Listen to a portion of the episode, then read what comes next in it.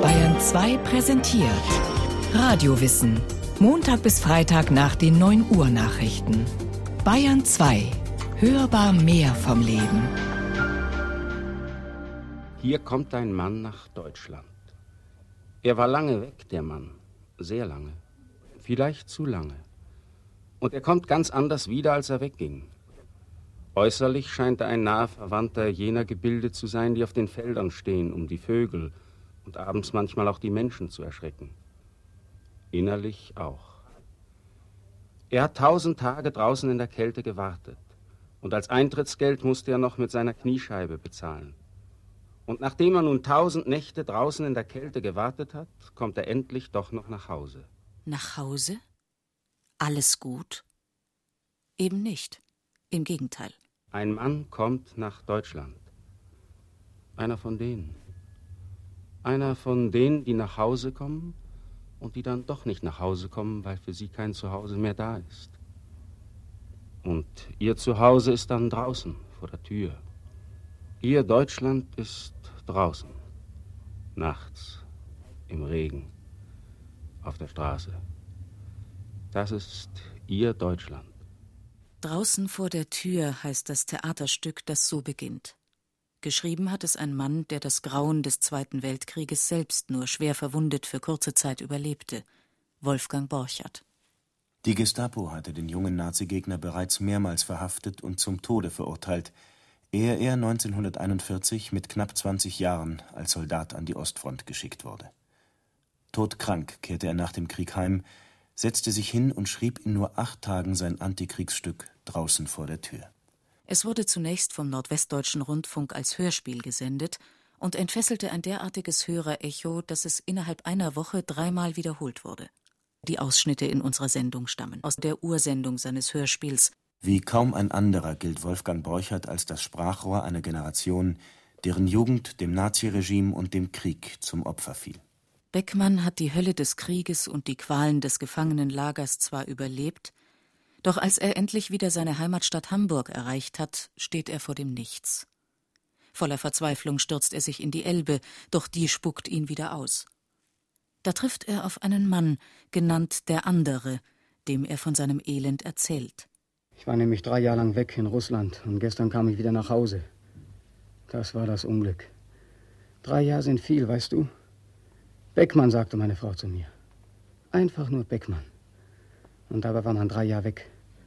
Beckmann, sagte sie, so wie man zu einem Tisch Tisch sagt. Möbelstück Beckmann. Stell es weg, das Möbelstück Beckmann.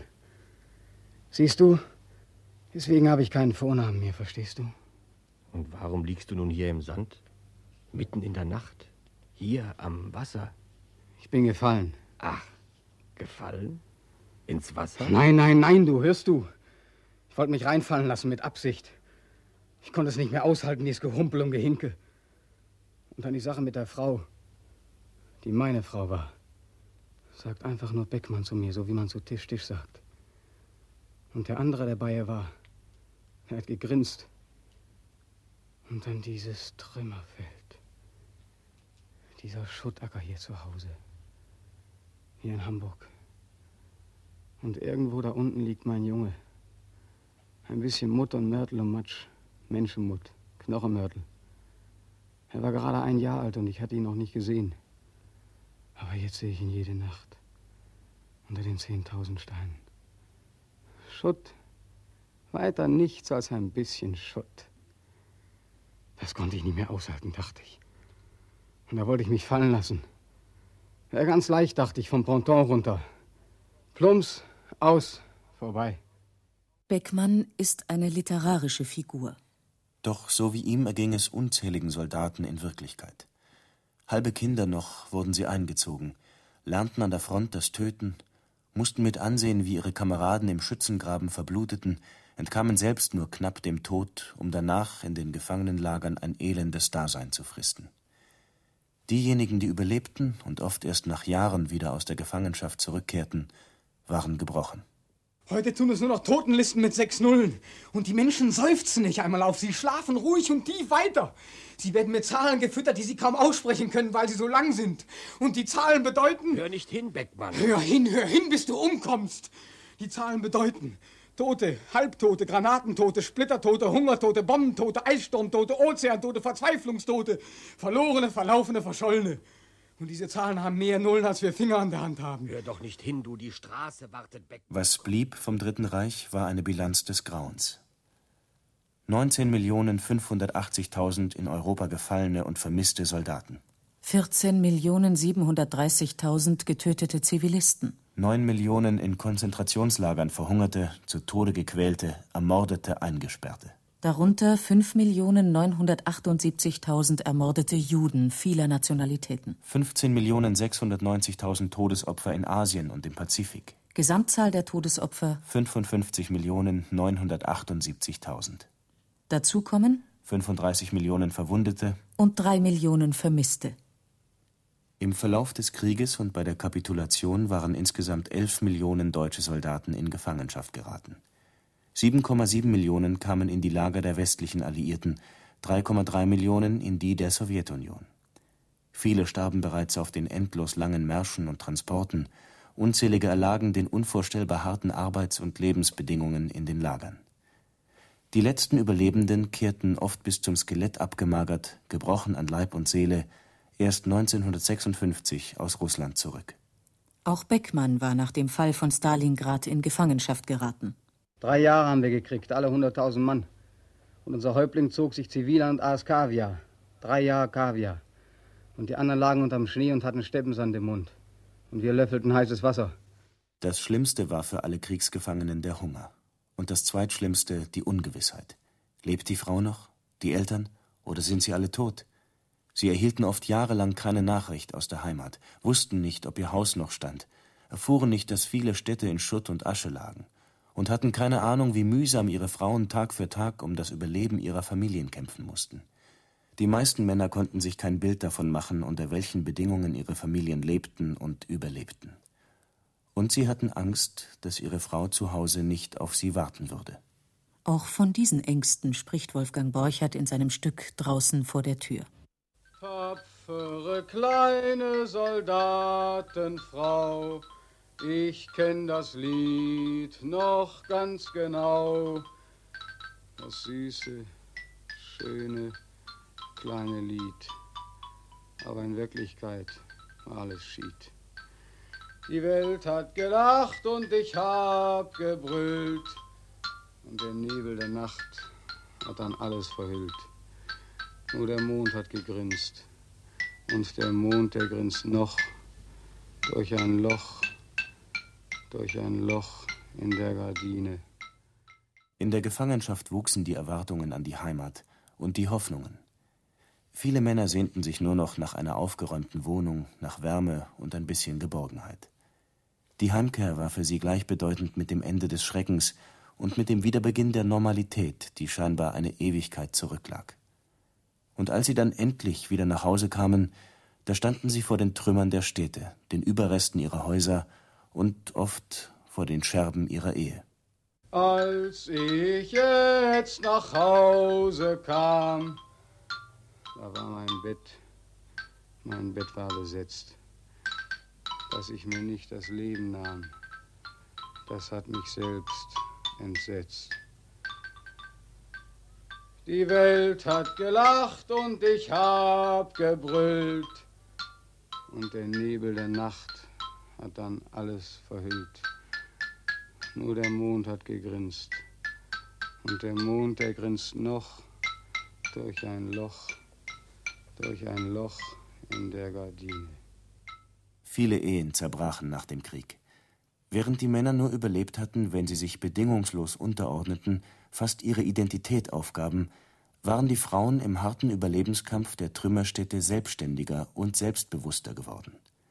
Manch eine Frau hatte nicht mehr mit der Rückkehr ihres Mannes gerechnet und sich anderweitig getröstet. Auch Beckmanns Ehe ist zerbrochen und er weiß nun nicht wohin. Zu seinen Eltern kann er nicht zurück. Sie, die den Parolen der Nazis blind vertraut hatten, haben sich das Leben genommen, weil sie nicht mit der Schmach und der Schuld leben wollten. In ihrer Wohnung sind jetzt fremde Menschen. So macht sich Beckmann auf zum Haus seines ehemaligen Kommandeurs, der einst in Stalingrad die Angriffsbefehle gegeben und den Tod unzähliger Menschen auf dem Gewissen hat. Beckmann hofft, dass der Oberst ihn von dem schrecklichen Albtraum befreit, der ihn Nacht für Nacht quält. Der Traum ist nämlich ganz seltsam, müssen Sie wissen. Ich will Ihnen mal erzählen. Sie hören doch, Herr Oberst, ja? Da steht ein Mann und spielt Xylophon. Er spielt einen rasenden Rhythmus und dabei schwitzt er, der Mann, denn er ist außergewöhnlich fett. Und er spielt auf einem Riesenxylophon. Und weil es so groß ist, muss er bei jedem Schlag vor dem Xylophon hin und her sausen. Und dabei schwitzt er, denn er ist tatsächlich sehr fett. Aber er schwitzt gar keinen Schweiß, das ist das Sonderbare. Er schwitzt Blut, dampfendes, dunkles Blut. Und das Blut läuft in zwei breiten roten Streifen an seiner Hose runter, dass er von weitem aussieht wie ein General. Wie ein General. Ein fetter, blutiger General. Es muss ein alter, schlachtenerprobter General sein, denn er hat beide Arme verloren. Ja, er spielt mit langen, dünnen Prothesen, die wie Handgranatenstiele aussehen, hölzern und mit einem Metallring. Es muss ein ganz fremdartiger Musiker sein, der General, denn die Hölzer seines riesigen Xylophons sind gar nicht aus Holz. Nein, glauben Sie mir, Herr Oberst, glauben Sie mir, sie sind aus Knochen. Glauben Sie mir das, Herr Oberst, aus Knochen? Ja, ja, ich glaube, aus Knochen. Ja, nicht aus Holz, aus Knochen. Wunderbare weiße Knochen, Menschenknochen. Schädeldecken hat er da. Schulterblätter, Beckenknochen. Und für die höheren Töne Armknochen und Beinknochen. Und dann kommen die Rippen, viele tausend Rippen. Und zum Schluss ganz am Ende des Xylophons, wo die ganz hohen Töne liegen, da sind Fingerknöchelchen. Zehn. Zähne. Ja, als letztes kommen die Zähne. Das ist das Xylophon, auf dem der fette Mann mit den Generalstreifen spielt. Doch der Oberst will von den quälenden Träumen seines ehemaligen Untergebenen nichts wissen. Er und seine Familie sitzen inzwischen wieder in ihrem komfortablen Haus, sind wohlhabend und wohlgenährt, als hätte es nie einen Krieg gegeben. Dieser abgerissene, verzweifelte Mann ist ihnen nur unangenehm und lästig. Irgendwo müssen wir doch hin mit unserer Verantwortung. Die Toten antworten nicht. Gott antwortet nicht. Keiner antwortet. Aber die Verantwortung, Herr Oberst. Bei mir sind es nur elf. Wie viel sind es bei Ihnen, Herr Oberst? Tausend? Zweitausend? Schlafen Sie gut, Herr Oberst? Dann macht es Ihnen wohl nichts aus, wenn ich Ihnen zu den 2000 noch die Verantwortung für meine elf dazugebe. Können Sie schlafen, Herr Oberst? Mit 2000 nächtlichen Gespenstern? Können Sie überhaupt leben, Herr Oberst? Können Sie eine Minute leben, ohne zu schreien? Herr Oberst, Herr Oberst, schlafen Sie nachts gut? Ja? Dann macht es Ihnen ja nichts aus, wenn Sie so nett sind und Sie wieder zurücknehmen, die Verantwortung. Dann kann ich nun wohl endlich in aller Seelenruhe pennen. Seelenruhe. Das war's. Ja. Seelenruhe, Herr Oberst. Wolfgang Borchert zeigte erstaunlichen Weitblick und ein gutes Gespür für die Entwicklung der politischen Verhältnisse im Nachkriegsdeutschland. Kaum war der Krieg vorbei, saßen viele Kriegstreiber und führende Nazi-Funktionäre wieder auf ihren alten Posten, kamen erneut zu Amt und Würden. Viele andere wollten einfach nur vergessen, die Ärmel hochkrempeln und hinein ins Wirtschaftswunder. Nee, mein Lieber, Sie müssen so auf die Bühne. Die Menschheit lacht sich ja kaputt. Ich habe doch gar nicht geahnt, was Sie für ein Schelm sind. Aber wissen Sie was? Nun gehen Sie erstmal runter in die Küche, ne, nehmen Sie sich warm Wasser, waschen Sie sich, nehmen Sie sich den Bart ab und dann werden Sie erstmal wieder ein Mensch, mein lieber Junge. Werden Sie erstmal wieder ein Mensch. Ein Mensch? Werden? Ich soll erst mal wieder ein Mensch werden. Ich soll ein Mensch werden? Ja, was seid ihr denn? Menschen? Wie? Was? Seid ihr Menschen? Beckmann stürzt davon, sucht den Direktor eines Kabaretts auf und bittet ihn um eine Chance. Doch auch der lässt ihn abblitzen und fertigt ihn mit hohlen Sprüchen ab. Lassen Sie sich erstmal einen Wind um die Nase wehen, junger Freund. Riechen Sie erstmal ein wenig hinein ins Leben. Was haben Sie denn so bis jetzt gemacht? Nichts. Krieg, gehungert, gefroren, geschossen, Krieg. Sonst nichts. Sonst nichts? Ich habe schließlich keinen nach Sibirien geschickt. Ich nicht. Nein, keiner hat uns nach Sibirien geschickt. Wir sind alle ganz von alleine gegangen. Alle ganz von alleine. Und einige, die sind ganz von alleine da geblieben. Und am Schnee und am Sand und am Regen unter der Sonne. Die hatten eine Chance, die Gebliebenen, die Toten. Aber wir, wir können nun nirgendwo anfangen. Nirgendwo anfangen. Selbst Gott, den Beckmann um Hilfe anfleht, versagt und jammert. Keiner glaubt mehr an mich. Du nicht. Keiner. Ich bin der Gott, an den keiner mehr glaubt und um den sich keiner mehr kümmert. Ihr kümmert euch nicht um mich. Wer kümmert sich um wen? Geh, alter Mann, sie haben dich in den Kirchen eingemauert, wir hören einander nicht mehr. Und schlaf gut, alter Mann, schlaf weiter so gut. Gute Nacht. Nach den traumatischen Erlebnissen des Krieges fanden viele Menschen auch im Glauben keine Hoffnung mehr. Und so endet auch das Stück draußen vor der Tür mit einer bitteren Anklage und einem verzweifelten Hilfeschrei. Und die Menschen gehen an dem Tod vorbei, achtlos, amüsiert, resigniert, blasiert, angeekelt und gleichgültig. Gleichgültig. So gleichgültig. Und der Tote fühlt tief in seinen Traum hinein, dass sein Tod gleich war wie sein Leben. Sinnlos, unbedeutend, grau. Einer von denen. Ja, so ist das. Und du, du sagst, ich soll leben. Wozu? Für wen? Für was? Habe ich kein Recht auf meinen Tod? Habe ich kein Recht auf meinen Selbstmord?